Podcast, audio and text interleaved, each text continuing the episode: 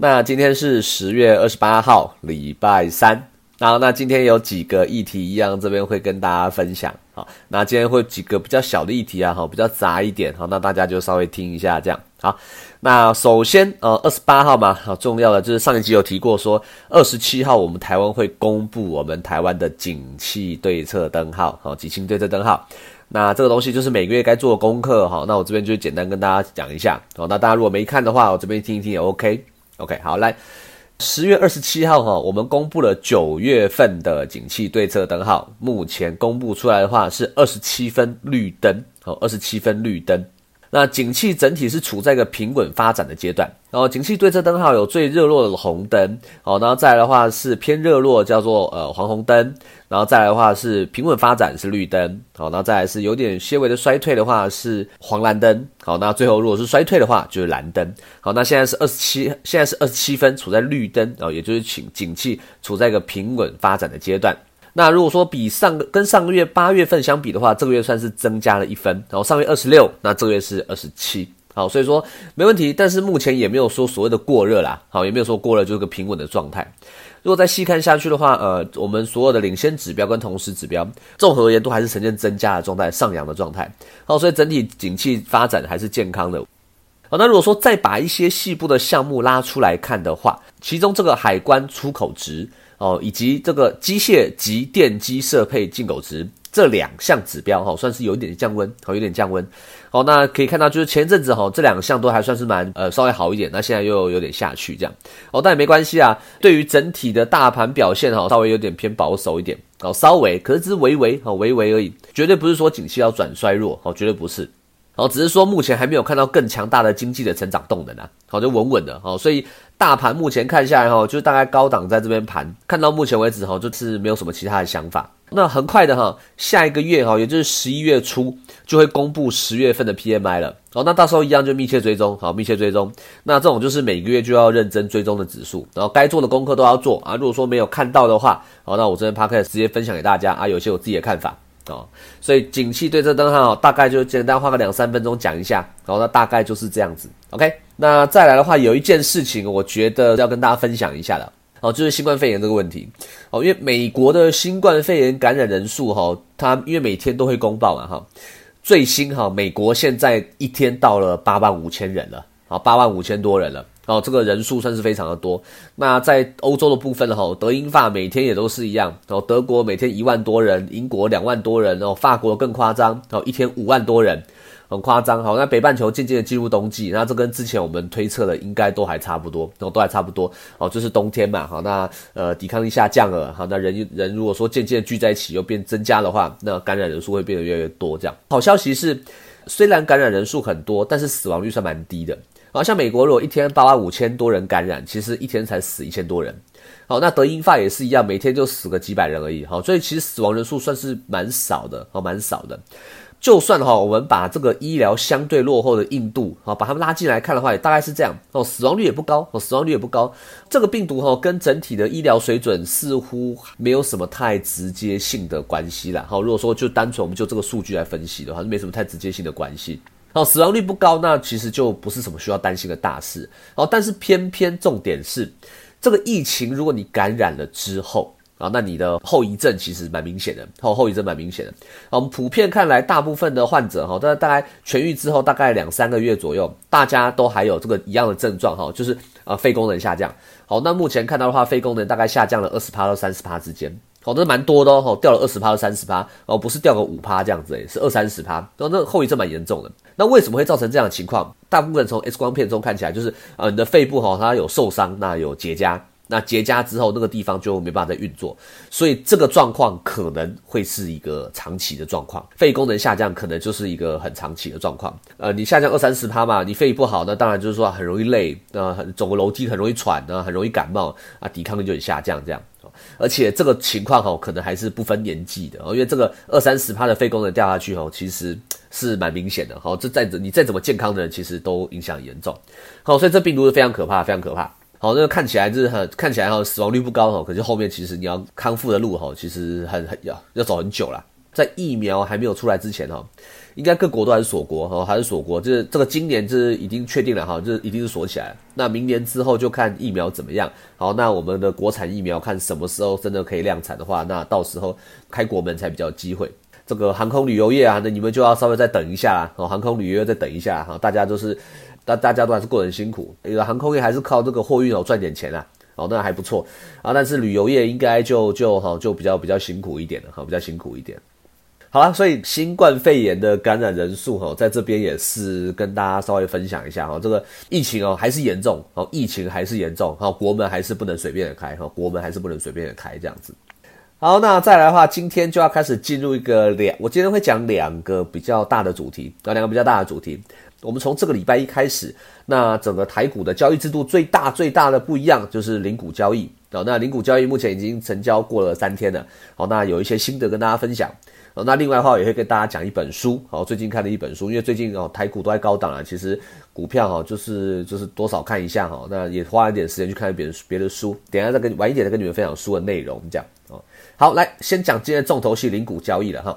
零股交易哈，从今天这个呃，从这个礼拜礼拜一开始，大概有出现几个景象。好，那我们就一点一点跟大家讲啊。首先就是台积电哦，台积电依然是台面上最多人想要交易的股票。好，那因为本身台积电嘛，一一股四百多块，所以说它零股很多人交易，这个算是可以预期的啦。好，可以预期的，因为一股四百多块，一张四几万嘛。好，那现在你零股就可以入手了。好，那这对这些散户就是还蛮方便的。好，那当然了哈，那这些比较其他高价股，像大力光啊、联发科，好，这一样哈，这些价格高，知名度也高，好，所以零股市场在这些股票上面做交易很热络哈。其实这是预期的到了。哦，但是有一件比较特别的事，是我一开始没有预期到的事情。诶，零股哈前几大的成交量，好像玉三金，好或者是零零五六高股息这种，也是零股交易非常热门的标的。诶，奇怪哈，诶，这个股票哈一股才二十几块，然后零零五六是二十几块，那奇怪你要买一张两张，其实应该不是很困难才对，怎么会是盘中零股交易市场热门的标的？哦，这其实 让我蛮吃，让我蛮吃惊的，让我蛮吃惊的。对，不过我倒是可以看得出来哈，如果既然这些股票也是热门的交易的标的的。可以看得出来哈，台湾现在哈不只是散户加入市场啊，非常多的耐米散户哦，可能可能也都加入这个市场了。我手中哈可能就是真的连一两万都没有啊，三千五千那我就来买零股这样子，可能真的很多耐米户哦跳跳进来台股市场交易哦。那当然台股现在一万两千八嘛，当然吸引很多人进来是很正常的哦。只是就是哦这很特别啦，只是说啊怎怎么怎么怎么连这些股票都是怎么怎么会是连这些股票都是大家很想要买的股票啊？这这让让让我蛮吃惊的。好。还可以有另外一个角度来思考，这些散户想买的股票跟原本他们想买的股票其实没有差多少，也就是说，这些散户其实他们还是在关注这些知名度相对比较高的股票，好像玉山金，大家就说啊，今年玉山金哈跌的是稍微比较，在众多金融股中算算是跌的稍微比较少，哦，那那个绩效不错啊，那这个哦配的也不错，啊，到现在还有配股票嘛，对不对？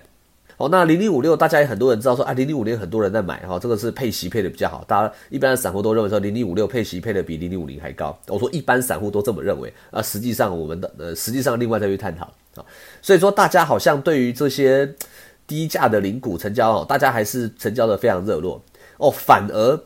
散户并没有因为说哎以前一些高价的股。开放了，那我就可以去研究这些比较高价的股票。那如果说这些股票不表现不错的话，我原本买不起的，我就可以变得买得起了。哦，反而这个情况反而却却没有很明显，哦，反而却没有明显，就要不然的话，如果很明显的话，你大家不会零股交易会着重在这些二十几块的股票嘛？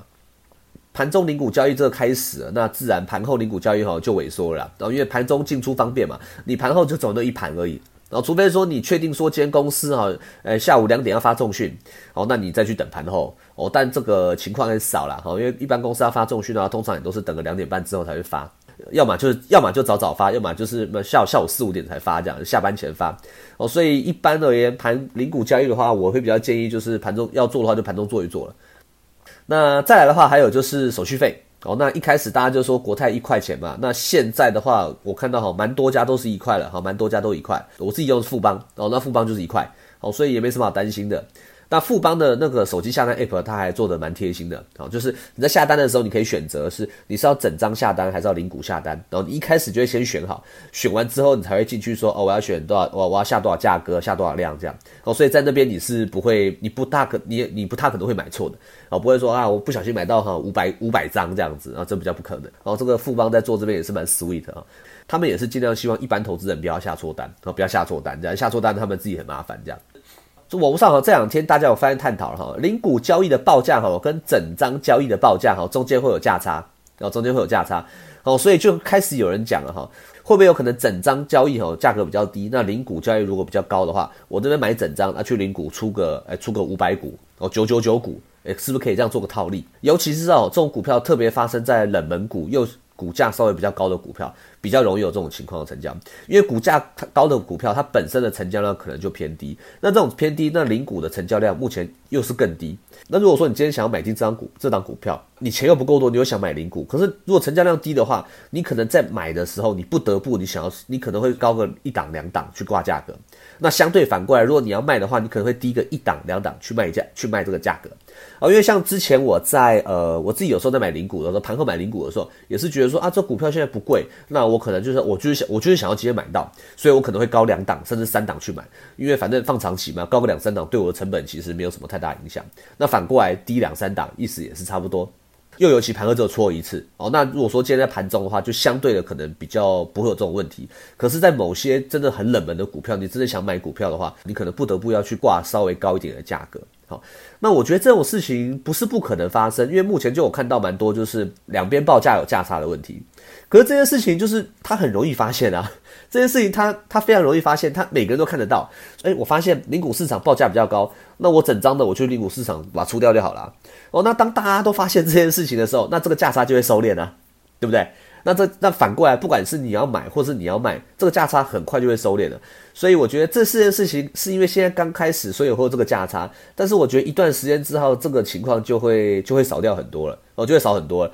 还有一个就是关于高价股的部分。以前哈，大家看散户指标就是所以看我们看融资余额嘛，好就会知道说啊，这个是比较偏向散户指标。好，可是对于高价股的部分哈，我觉得现在反而零股的买卖盘也可以视为一种散户指标啊，因为高价嘛，散户没那么多钱，就只能在这零股的市场买卖。如果说在零股市场相对这个价格逐步的垫高，你就可以视为说，哎，散户对这张股票似乎相对有相当有信心。低价股的话，相对的这个指标性质可能就是效益就比较偏低一点。然后你就可以把它想有点想象成就是。一档二十块的股票，四百张以上的大股东的动向，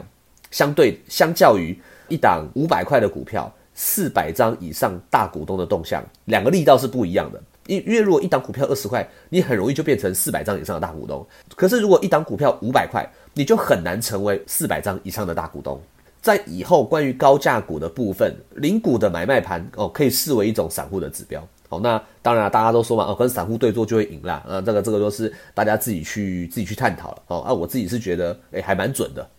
还蛮准的，我自己是觉得这样，好，啊，或者说这这些散户未来哈也是也是比较辛苦了，啊，因为你的动向哦还是一样会被公告出来哈，被看光光这样，因为你们就是散户这样子，哦，对，没办法，钱少只能买零股啊，就是这样子，OK。好，整体而言啦，好，零股交易还是美事一桩，好，美事一桩，哦，毕竟整张的高价股，哦，对于散户也比较不容易进出，对于股票市场比较不熟悉的人，可能以为说啊，我进来股票市场是不是要花很多钱？我是不是没有，我是不是没有准备个十万二十万就不要来做股票，可能钱不够，哦，那现在不用担心，那零股都可以交易，那手续费也低，你不要去买个五块钱的股票，然后买一股这样子，然后那你就不要干这种奇怪的蠢事。那总体而言，我觉得对所有投资人而言，算是选择也更多。然后那券商也可以赚到更多手续费，呃，我觉得不错，我觉得不错，对大家来都是多多个机会。那对大户而言，那这些零因为零股市场跟整张的市场是分开的嘛，所以对大户而言要出货，嗯，可能这个零股市场都对他们而言，他们的出货可能出也是出不掉了哦，因为到目前为止，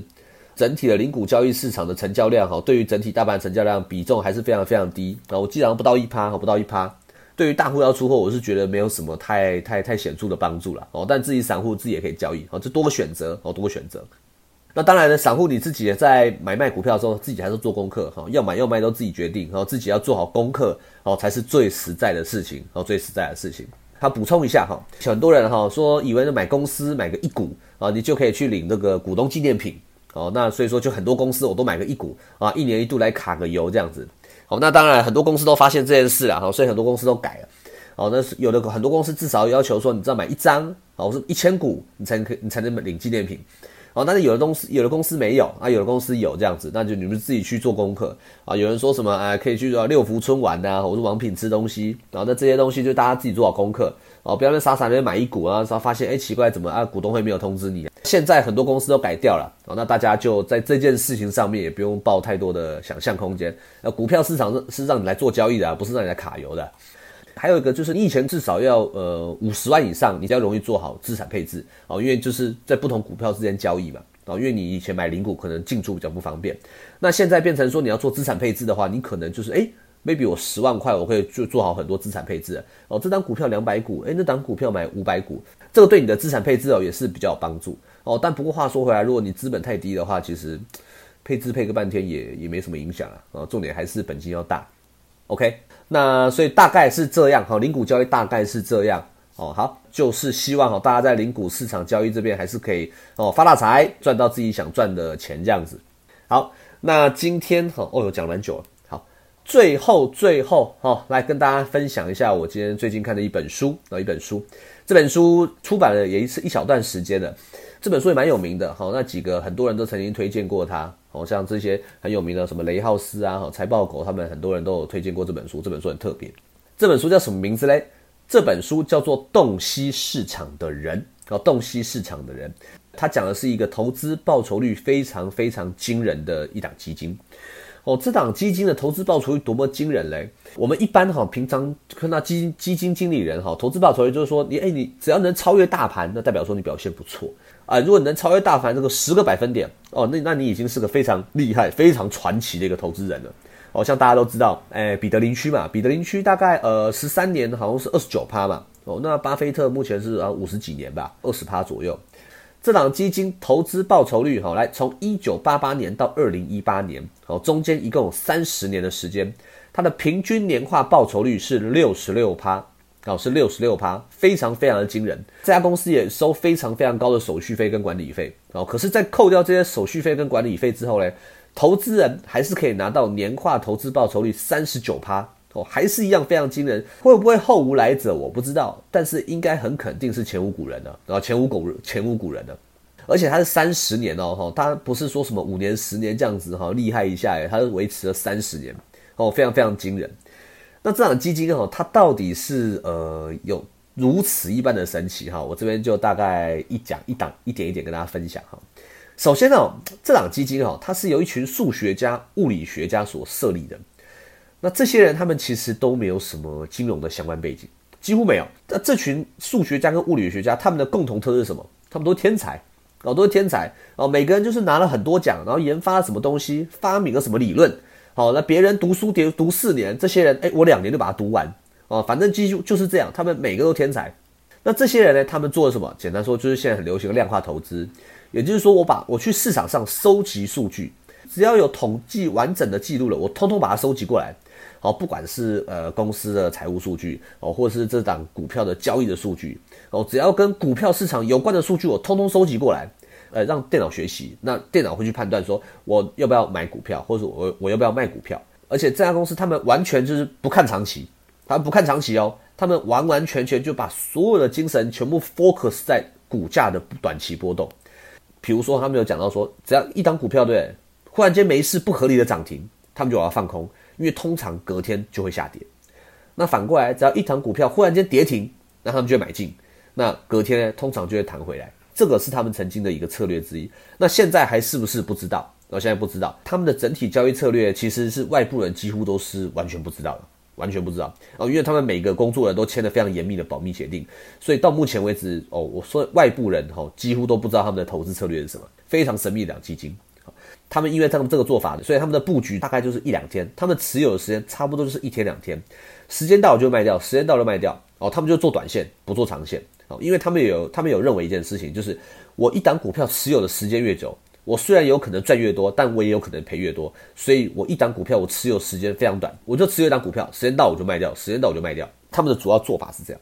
那他们这档基金的规模哈，当然从一开始哦一亿两亿这样子开始慢慢的累积，累积到现在差不多一百亿左右了。可是呢，他们一百亿左右，他们就不再增加这个基金规模了，他们不增加，好，那赚的钱就拿出来，那他们就是让这档基金维持在一百亿，那他也不让外部人去投资，那单纯就是服务就是呃公司的内部人，当然看起来应该就是市场未容量的关系啊。然后如果这个基金规模再放大的话，它的报酬率可能没没办法那么好，这样好。这三十年他们的三十年投资下来哦，他们只有一年是亏损的，只有一年哦哦，而且其他每一年都是赚钱的。每一年都赚钱的，然后这三十年下来，他每一年的绩效都超过大盘。然后他不是说某一年看我某一年赚五倍，然后隔年没赚，不是哦，他每一年的绩效都超过大盘，非常非常的惊人。他没有讲过这个大奖章基金的交易的胜率哦，大奖章基金就是这档基金的呃下面这个名称大奖章基金。好，他们在整体的交易市场的胜率，你们知道有多高吗？我讲出来哈，你们一定不，你一定觉得很神奇。它的胜率只有五十点七五而已。只有五十点七五哦，也就是说，他出手一百次，他只有五十点七五次会赚钱，其他四十九点二五次都是赔钱的，很特别。他们的胜率就这么一点点而已，但是他可以跟你确定一件事情，他可以肯定永远都会有五十点七五的胜率，他非常肯定这件事。所以，既然这件事是非常肯定的，所以长期下来，他们这个系统是可以持续的一直获利的，很特别哈，非常特别。好，那我这样大概讲完几个自档基金的一些比较神奇的事情啊。如果你们想要去知道更详细细节的话，我觉得你们可以去看这本书好，就《洞悉市场的人》这本书。好，那这本书原则上它不会讲说他们的系统怎么设立的，也不会讲说他们怎么交易的。好，这本书主要是讲说这家基金公司成立的一些过程啊，一些背景。然后那经历了多少事情，有哪些人来工作，有哪些人离职啊，有哪些人纷纷争吵架。这档公司第一年、第二年可能就赚比较少啊，第三、第四年慢慢要起步，那一路到今天这样子。哦，那整个读起来哦，算是蛮轻松的，蛮轻松的。虽然说中途有一些城市交易的一些专有名词哦，但是不影响整体阅读，哦，不影响，算蛮轻松的。那这本书我读完之后，我就大概自己有列出了一些思考的想法，其实就是一般所谓量化投资，你把资料喂给系统，那系统会去学习，学习之后它就会自己去做判读，它自己做判读。其实我自己是觉得蛮惊讶的哈，因为整个市场都在讲这些伟大的投资者，几乎所有伟大的投资者。都是做价值投资，然后几乎我们可以说几乎这些短线交易人，大家大部分人都是认为是相对困难的，或或者比较不可能的啊。高频交易我这先暂时不提，我不先暂时不提高频交易。好，我自己也认为短线交易大部分都是随机的，因为整体的股票市场你自己想嘛，要买股票的人理由千千万万，要卖股票的人各理由也千千万万。对，就算是标股好了，每只标股过程涨通通不一样。好，那相对的每一只要落赛的股票过程也都不一样。所以我自己原本认为，股票的短期根本是无法预测的。我认为长期人一定会跟着公司的价值走。我本来是这么认为的。可是看完这个大奖章基金，算是蛮很非常翻转我的想法。他们一群数学家，他们推算出来股价短期的波动。哦，那他们用了一百亿美金，那用了三十年的时间来证明，代表说这件事是可行的，它是有机会办到的事情。所以我就在思考啊，是 到底是不是我们人脑比不上电脑？还是说，我们人脑其实可以规划出这些东西，但是我们可能会因为情绪所影响，那让我们自己的判断失误哦。因为这本书中其实有提到，他们大老板他们其实也会被情绪影响，他也曾经把机器关掉，因为他认为不应该再这样下去，他也会因为情绪影响他的决定哦。但最终这套系统还是得出了这么优秀的报酬率。看完这本书，我并没有想要转去做当中，我反而思考的事情是，我自己信仰的这个价值投资会不会有一天？在市场上不能用了，会不会有一天整个市场都会变成量化投资的天下？我我认为未来是有可能的，我认为未来是有可能的。好，因为第一，这种超高的绩效啊，如果说今天只有一个的话，我不怕，因为它原则上它不会影响到我。可是如果说未来这种超高的绩效基金未来很一直出现呢？好，你看哦，你看像大奖章基金，他们是由一群天才创造出来的嘛？但这个世界上还会有源源不绝产出天才啊，对不对？不是说这世界上以后再也没有天才了。所以今天出了一个大奖章基金，未来一定还有机会再出现第二、第三、第四个大奖章基金啊！但只是说这个数量不会多，因为毕竟天才就就是少数的。好，所以超高绩效的基金，我认为未来会出现，但是不会多，多不到哪里去。那如果说未来这种真的超高绩效的基金一直出现的话，那我相信最悲惨的是什么？基金经理人哈，可能可能就真的要失业了。对他，他们可能真的要失业了，而且嘞。大家以后在比基金绩效在比的，可能就不是比什么，可能大家在比的就不是说我们能超过大盘几个百分点的，可能是会找出一个相对的数值。那比如说哈，今年所有年度的基金绩效的平均数值，啊，那在后半段呢，你可能比较容易被检讨。而前半段的话，你可能就是哎比较没事。平均年化投资报酬率六十六趴，代表什么？代表说你基金的绩效一定是你大盘上涨你可以赚钱，大盘下跌你也可以赚钱嘛，一定是这样嘛，不是说只做上涨啊，对不对？所以你这样，如果大盘上涨你可以赚，大盘下跌你也可以赚的话，那变成你拿大盘的报酬率来比，就变成没有什么意义啦，对不对？因为大盘报酬都看正，都几乎都看正报酬啊。基金的效在多空它都能两边都能赚的话，我认为赢过指数就变得不是重点，而其实而是在业界相比你赢多少。但是我觉得这这条路，老实说还是有很长的一段路要走。我认为还是有很长的一段路要走。而且呢，还有一件事情，就是在这样的短线的投资路上面对不对？因为你看，像大涨张基金一直维持在一百亿左右嘛，那也是因为市场未容量的关系。哦，因为它的基金规模再放大的话，它会影响它进出的价格。所以未来如果有越来越多这样子的短线基金出现的话，势必会影响到其他的短线基金的表现，对不对？一定会啊，因为当大家都做出一样的结论，要买进或卖出某一档股票的时候，价格就会移动。那最终呢，那就会把大家所有的报酬率都拉下去。所以我这边哈，我认为很有可能一件事情，这世界上的神话可能就是大奖章基金了。之后你要再超过大奖章基金，你要比它有更高的绩效基金出现，我个人认为非常困难的，因为市场未容量的关系。我们再回过来想啊，对，大奖章基金其实说真的，它也不过就维持了一百亿美金的规模。那一百亿美金的规模，其实换算成台币也不过就三千亿台币嘛。一百亿美金，你说这个规模优很优秀？我们来看看波克夏好了。波克夏哦，他巴菲特之前就有讲了哈，美股现在很高了，然后他已经买到不知道买什么东西了。那他手上的满手现金，那满手现金是什么意思？诶巴菲特满手现金的意思是说，他光现在手上光是现金，他就有一千两百八十亿。他手上光现金就有一千两百八十亿哦，也就是说，你这一千两百八十亿，就算哦把其中一百亿美金全部给大奖金，全部给大奖章基金去操盘，一年下来不过赚了个六十六亿而已。哎，各位听众啊，波克夏的总资产可是高达七千亿美金啊！你六十六，你一年赚六十六亿，对应这个总资产，说真的，光要让他提高一趴的报酬率都办不到。哦，所以说对一般人而言。哦，大奖章基金这个投资报酬率是个望尘莫及的数字，没错。但是如果你放到整体金融业而言，一百亿美金一年六十六趴，好像又没这么厉害了，对不对？好像没这么厉害啊。我们随便，那我们放在台湾看哈，台湾那个你把那个富邦金控拿出来啊，资产也是有八兆啊，对吧？八兆多啊，那你这个三千亿美金的投资报酬率，你赚个这些钱，好像又还好，哦好像又还好。哦，但的确啦，哈，的确是一个非常非常惊人的数字，哦，非常惊人的数字。好，那最终哈，我们就回到我自己的这个结论。哦，这样子，他在像大奖章基金这样子做这样子的呃短期的投资，会不会影响到我自己在做价值投资的绩效？哦，我自己觉得是不会，我真的觉得我自己觉得不会。但是未来嘞，其实我不敢讲，未来我不敢讲。好像因为像比如说像新冠，像今年好了，新冠肺炎来了。呃，全球股价杀爆杀翻天，对不对？今年三月，呃，三月那个时候，全球股价杀翻天，几乎所有国家都在跌，就连黄金的时候都在跌。那时候全世界跌最凶的时候，只有涨一个东西，叫做美金，因为所有人都恐慌，大家认为手上抱的美金是最王道的，没有东西是值得信任的。大家可以去看这所有线图，然后很快一个月下杀，一个月就上涨了，马上一瞬间就涨回原来的位置。那那我问你，市场今天有没有给我机会买进便宜的台积电？有啊。市场有给我机会买台积电啊？市场有没有机会给我买进便宜的大力光？有啊，哦，虽然大力光现在还是很便宜啦。对，好，那量化投资这件事情，在我们整个市场早就行之有年了，早就行之有年了。可是对我而言，我依然有机会可以趁股票崩跌的时候去捡便宜，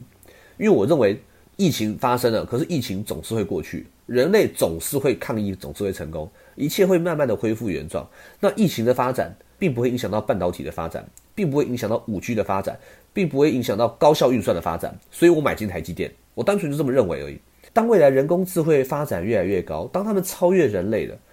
有没有可能在买卖股票的时候，他们可以不带情感，甚至他们可以看得比我更远？请问这样子，我还有机会获利吗？啊，老实说，这我就不敢说了，这我就不敢说了。到时候在股票市场，可能就不是在投资，而是在赌博了。我就赌一个这家公司未来会反转，是目前所有人工智慧想不到的事情。未来有没有可能发生这件事情？我觉得不是不可能哦，但我认为在我有生之年应该是看不到这件事哦，应该是看不到这件事。大两张基金他们老板有讲过说，其实大两张基金里面他们也是在学习过去所有的数据你们可以，我们可以自己想想看嘛，在整体的市场上啊，其实有太多事情是第一次发生了。我们从现在反推回去，啊，新冠肺炎、中美贸易战、华为禁令、哦，川普当选、英国脱欧这些事情，其实对金融市场几乎都有造成一些不小的动荡，对不对？而且这些事情很多都是第一次发生，都是我们完全没办法料预料到的事情发生。所以这件事情发生都没有历史轨迹可以寻。那人类的大脑有办法去思考未来的对策，但是 AI 有办法吗？好，或者是说我们可以根据这些历史的数据有办法去推论未来吗？哦，maybe 可以，maybe 不行。我认为需要非常非常长的时间，